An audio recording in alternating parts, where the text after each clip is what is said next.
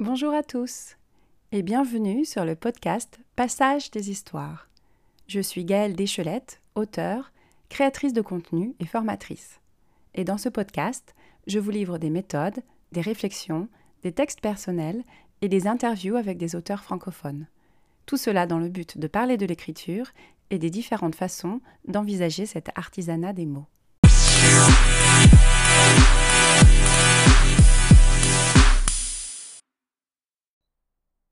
Pour continuer avec le thème du mois qui est les routines d'écriture et comment arriver à produire de l'écrit, je vais vous partager cette semaine euh, mon expérience et mes différentes routines d'écriture en fonction des différents stages de la vie. Mais avant de commencer, je vous présente rapidement mon parcours. Je lis et j'écris depuis toute petite, mais j'ai réellement renoué avec l'écriture de fiction en 2014. Depuis, j'ai auto-publié deux romans et je termine la rédaction d'un troisième. Je crée du contenu informatif et parfois drôle pour différents médias, journaux en ligne, vidéos. J'ai également suivi et animé de nombreux ateliers d'écriture créative et je publie des billets sur mon blog ainsi que des fragments de mes écrits sur Instagram. Vous retrouverez toutes les informations dans la description.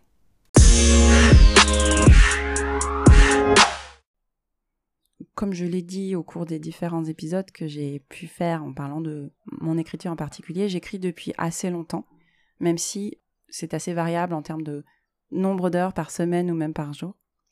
Et donc, c'est intéressant aussi pour moi de revisiter toutes ces routines que j'ai pu avoir et que j'ai cessées et que j'ai modifiées au fil des ans.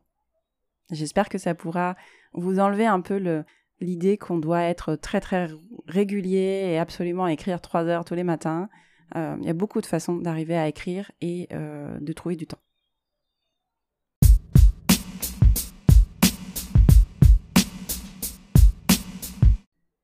Alors, on va commencer par euh, l'adolescence, on va dire, les premiers écrits, et également parler des blogs que j'ai pu avoir euh, dans ma jeunesse. Quand j'étais donc adolescente, entre l'école et les activités extrascolaires, l'écriture était vraiment quelque chose de, très euh, primaire. J'écrivais quand j'avais une idée, quand j'en avais besoin aussi, et donc plutôt à l'arrache, comme on dit, c'est-à-dire quand j'avais le temps. Souvent, je faisais ça après mes devoirs peut-être, ou pendant des moments de calme durant les week-ends ou les vacances. Mais je n'avais aucune idée de planning, d'écriture, etc.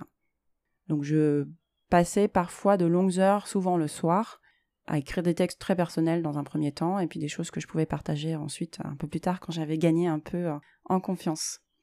Euh, ça m'a resté euh, jusqu'à ce que j'ai commencé à travailler. D'abord quand j'étais étudiante, mais aussi quand j'ai eu mes premiers jobs en France. Et parce que j'avais donc cette façon de faire qui était d'écrire quand j'avais des idées, que j'avais aussi beaucoup de temps libre, entre guillemets, en parlant des temps de transport en commun, par exemple. Si vous habitez en région parisienne, vous connaissez. Je gardais toujours des carnets à côté du lit parce que mes idées m'arrivent en pleine nuit parfois, à côté de l'ordinateur ou sur mon bureau, et aussi dans mes sacs, euh, dans mes sacs de cours et dans mes sacs, euh, dans mes sacs à main. Je, voilà, je notais des choses euh, qui me paraissaient euh, étranges, intéressantes dans ce que je voyais autour de moi. Et ça, je pense que peu importe si vous avez une routine fixe où vous écrivez tous les matins, c'est peut-être toujours intéressant de garder un petit carnet sur soi euh, ou d'avoir un fichier dédié sur, euh, sur votre téléphone pour noter les idées, parce que on les perd souvent, et c'est ça le problème. même si vous n'écrivez pas 30 pages de, dessus tout de suite, au moins vous avez, vous avez pu noter l'idée. Et si vraiment vous n'avez pas la possibilité de noter ces idées, même sur votre smartphone, un petit fichier audio peut fonctionner. Donc voilà comment euh, j'écrivais euh, au début.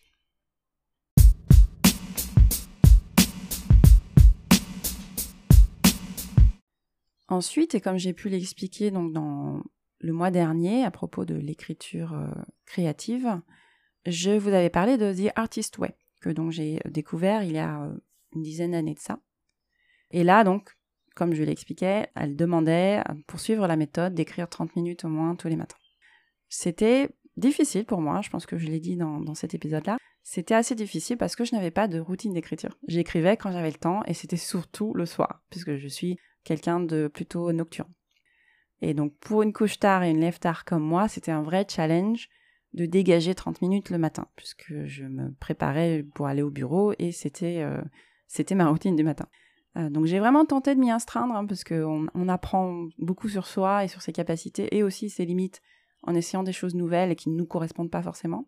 J'ai plus ou moins réussi, comme je le disais. Je réussissais à écrire le matin, même si par matin, euh, ça pouvait être 11h, de la, 11h du matin parfois, surtout les week-ends. Euh, ce que j'ai trouvé difficile, en fait, c'est que pour un cerveau très actif comme le mien, passer 30 minutes à écrire le matin sans se relire, sans corriger les fautes, c'était assez difficile parce que j'étais pas encore assez descendu. C'est-à-dire que pour certaines personnes comme moi, euh, le matin, c'est le moment où le cerveau turbine un maximum. Donc j'avais tendance à vouloir faire des listes de courses parce que je pensais à quelque chose, etc. Et je trouvais très difficile de ne pas le faire. Même si je pouvais écrire liste de courses dans, mes, dans mon carnet pendant ces 30 minutes-là, j'avais l'impression de, de, louper quelque chose si je ne pouvais pas faire un écart et euh, pouvoir noter cette idée ou ce, cette chose que je devais acheter. Donc c'était un peu trop difficile pour mon cerveau hyperactif, on va dire.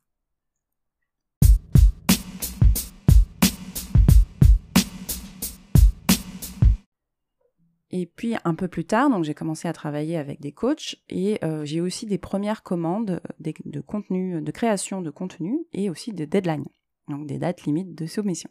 Et euh, je pense que c'est ce qui m'a permis de me donner une structure, puisqu'auparavant j'écrivais pour moi-même ou pour mes blogs, j'avais un, public, j'avais des lecteurs, mais très clairement aucune obligation de produire ni d'être régulière. Et aussi ce qui m'a donné euh, la structure, c'est l'obligation de produire aussi, et euh, la régularité qui faisait que à force de faire, j'étais aussi de plus en plus efficace. L'avantage pour moi, c'était que j'avais la possibilité de pitcher mes idées avant, c'est-à-dire qu'on déterminait ensemble le contenu. Je n'avais pas pour obligation d'écrire, euh, je ne sais pas, sur euh, la façon de cuisiner le poisson au XVIIIe siècle en, en, Ukraine, ce genre de choses. je proposais des idées, elles étaient acceptées ou non, et on se mettait d'accord sur un planning et sur, sur le contenu. Comme les sujets étaient déterminés à l'avance et qu'en plus je les avais choisis, je pouvais ensuite m'organiser, comme j'ai pu le dire dans l'épisode sur comment rédiger un article. Euh, voilà, je savais que j'avais tel ou tel article à produire euh, dans le mois. Euh, je savais que j'avais besoin d'environ deux semaines pour pouvoir l'écrire, c'est-à-dire réfléchir au sujet, faire les recherches et l'écrire. Et, du coup, je, je, me mettais des rappels en fait pour pouvoir rendre les articles à temps. Et cette structure-là, je l'ai gardée entre, entre guillemets pour mes autres écrits, intrinsèquement, je sais que un roman, c'est au moins deux ans pour moi, même si à chaque fois j'essaie de m'y tenir sur un an, parce qu'il me faut le temps de la réflexion, etc. Et euh, de garder des deadlines. Je, me connais mieux en tant qu'auteur et je peux plus facilement juger du temps dont j'ai besoin pour produire telle ou telle pièce. Je continuais par contre à noter les idées quand je les avais et j'écrivais à l'époque le soir, quand mon fils était couché. J'étais toujours une couche tard, euh, et puis comme mon fils dormait, j'avais du calme du coup.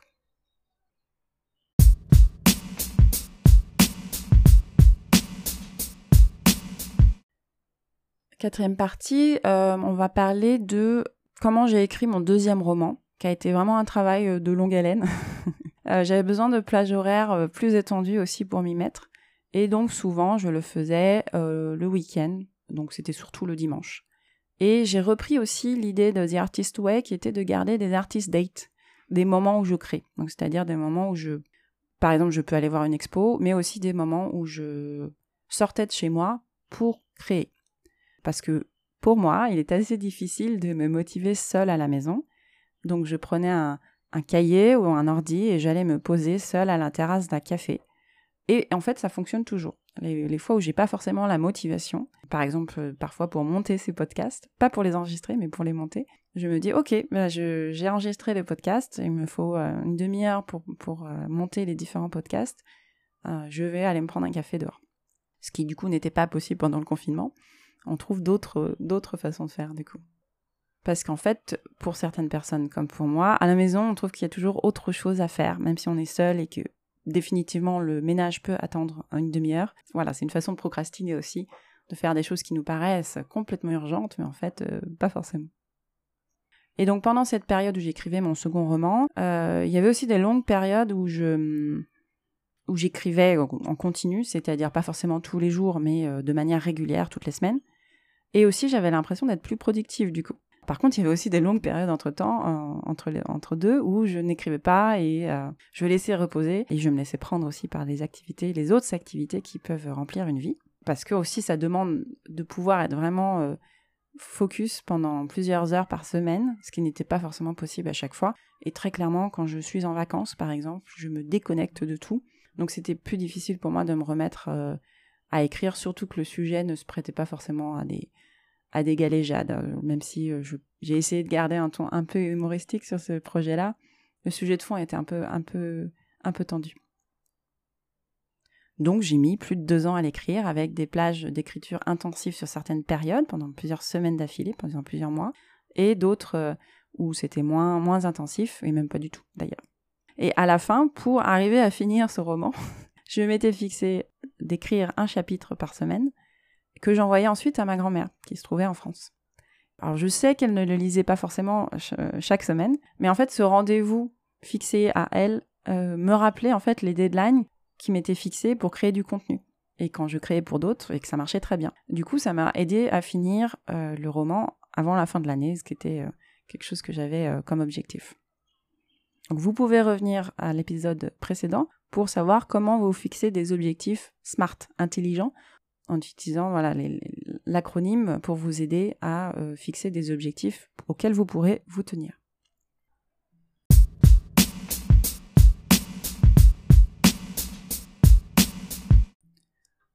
Pour mon cinquième roman, euh, je suis passée à une écriture plus journalière. Mon fils a grandi et euh, il a aussi changé d'école, euh, qui se trouvait plus loin de notre domicile, et j'ai dû apprendre à me lever plus tôt. Donc pour une couche tard, me lever tôt, ce n'était pas facile. Mais du coup, j'ai pu aussi profiter d'une partie de ma matinée pour créer. Et aussi, en conséquence de se lever plus tôt, j'étais aussi plus fatiguée le soir. Donc j'écrivais plus facilement le matin. Et ça, ça a été un gros changement dans ma vie. Comme quoi, on peut toujours changer ses habitudes, parfois euh, de manière euh, forcée, parce que c'était le cas. Si j'avais pu, je ne me serais pas levée si tôt. Mais euh, je découvre en fait une autre façon de faire. Et ce qui me paraissait impossible quand j'ai commencé The Artist Way est devenu possible grâce à cette contrainte de bus à prendre. J'écrivais donc tous les matins entre le moment où mon fils était parti au bus et le moment où je devais aller au bureau. J'avais peu de temps, mais du coup, j'avais un focus maximal. Euh, ma routine, c'était vraiment euh, d'écrire euh, quelques lignes jusqu'à deux pages. je commençais par une mise en jambe, donc un peu de, de salt download, comme on dit. De, voilà, je couchais sur le papier ce que j'avais en tête, mais qui n'avait pas forcément à voir et qui n'avait souvent rien à voir avec le récit. Ensuite, je faisais une page d'écriture créative avec euh, des exercices que j'avais euh, que j'avais trouvés, donc qui étaient très faciles. C'était souvent ce qu'on appelle un prompt, c'est-à-dire euh, un incipit. On vous donne une phrase et vous devez écrire une page dessus. Et ça, pareil, je vous en ai parlé dans l'écriture intuitive. Et ensuite, j'avais le reste du temps. En général, c'était 20, 20 30 minutes pour écrire quelques lignes, voire deux pages, sur l'histoire dont je m'étais, que j'avais en tête d'écrire. Et au final, euh, bah, une à cinq lignes jusqu'à deux pages par jour, en semaine, ça fait dix pages par semaine. Et ensuite, je gardais la relecture et les modifications pour le week-end. Et comme j'avais ce fameux carnet Moleskine dont j'ai parlé dans le précédent épisode, je n'avais même pas besoin de retaper mes textes. Euh, donc j'écrivais dans un carnet et le stylo magique faisait euh, que je n'avais pas à retaper mes textes, donc je pouvais directement modifier un fichier Word. Pour moi, c'était un vrai gain de temps aussi, et c'est ce qui fait que ça, rendait en fait l'exercice moins laborieux que d'avoir à ouvrir un ordinateur que j'avais pas forcément à la maison le matin ou d'avoir à retaper mes textes euh, avant de pouvoir les corriger. Mais c'est pareil, pour, arriver à cette routine très très régulière, il m'a fallu quand même du temps pour atteindre une bonne vitesse de croisière. Mais au bout de, deux ans, en ayant plusieurs pages comme, pour le précédent où j'écrivais pas forcément beaucoup, j'ai fini par achever ce mastodonte qui sera disponible à la vente très bientôt, j'espère. Euh, ça, je ne vous en ai pas parlé, mais j'ai euh, mis le, le manuscrit sur un site qui propose en fait le manuscrit à différentes maisons d'édition. Donc j'espère avoir des retours positifs très bientôt.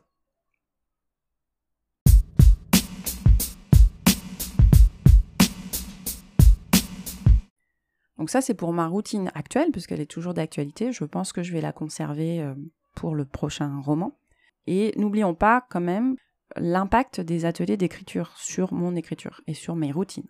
J'avais euh, des cours d'écriture entre les différents que je suis, jusqu'à trois fois certains mois, le week-end, parce que c'est le seul moment où en général on peut se rencontrer, et ces fragments qu'on peut écrire et produire pendant les ateliers d'écriture, euh, dont certains ont été publiés déjà sur mon compte Instagram, sont des vrais travaux d'écriture, hein, parce que euh, c'est pas juste on s'amuse en faisant des exercices. Il y a vraiment une démarche derrière qui est d'explorer des thèmes nouveaux qu'on ne connaît pas forcément, et surtout d'écrire sous contrainte pendant deux ou trois heures.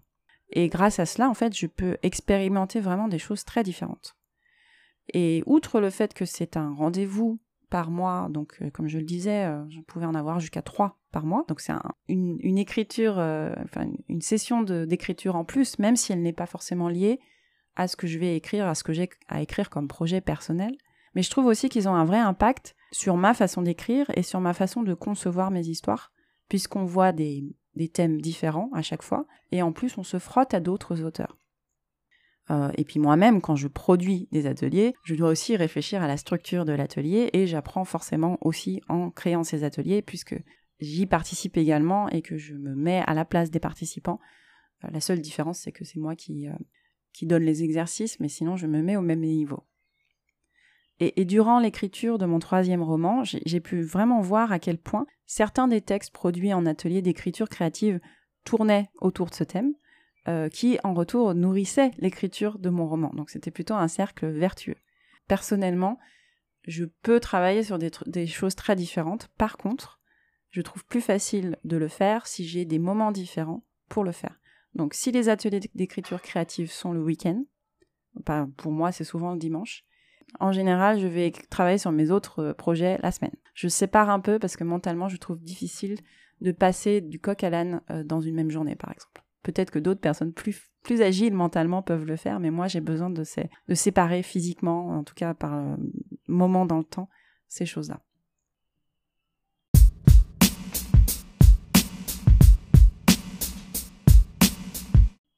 Et vous, quelle routine d'écriture avez-vous?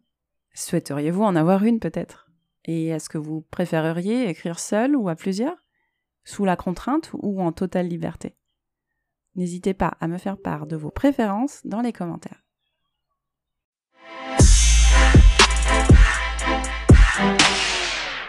Avant de finir, je voulais vous remercier pour votre écoute attentive et vos retours. Je vous rappelle que vous pouvez me contacter en me laissant un message vocal sur la plateforme Encore. D'ailleurs, n'hésitez pas à vous abonner à ce podcast pour ne manquer aucun épisode, à lui donner une note ou à le transférer à vos proches si vous pensez que cela peut leur être utile. Vous pouvez également me contacter sur Instagram à passage.d.histoire ou bien sur Facebook ou LinkedIn sous le nom Passage des Histoires et également me soutenir sur Patreon. Je vous mets tous les liens dans la description. Enfin, si vous avez une idée, un projet ou une question, contactez-moi et profitez d'une session découverte gratuite. Merci de votre écoute et je vous dis à bientôt pour un prochain épisode.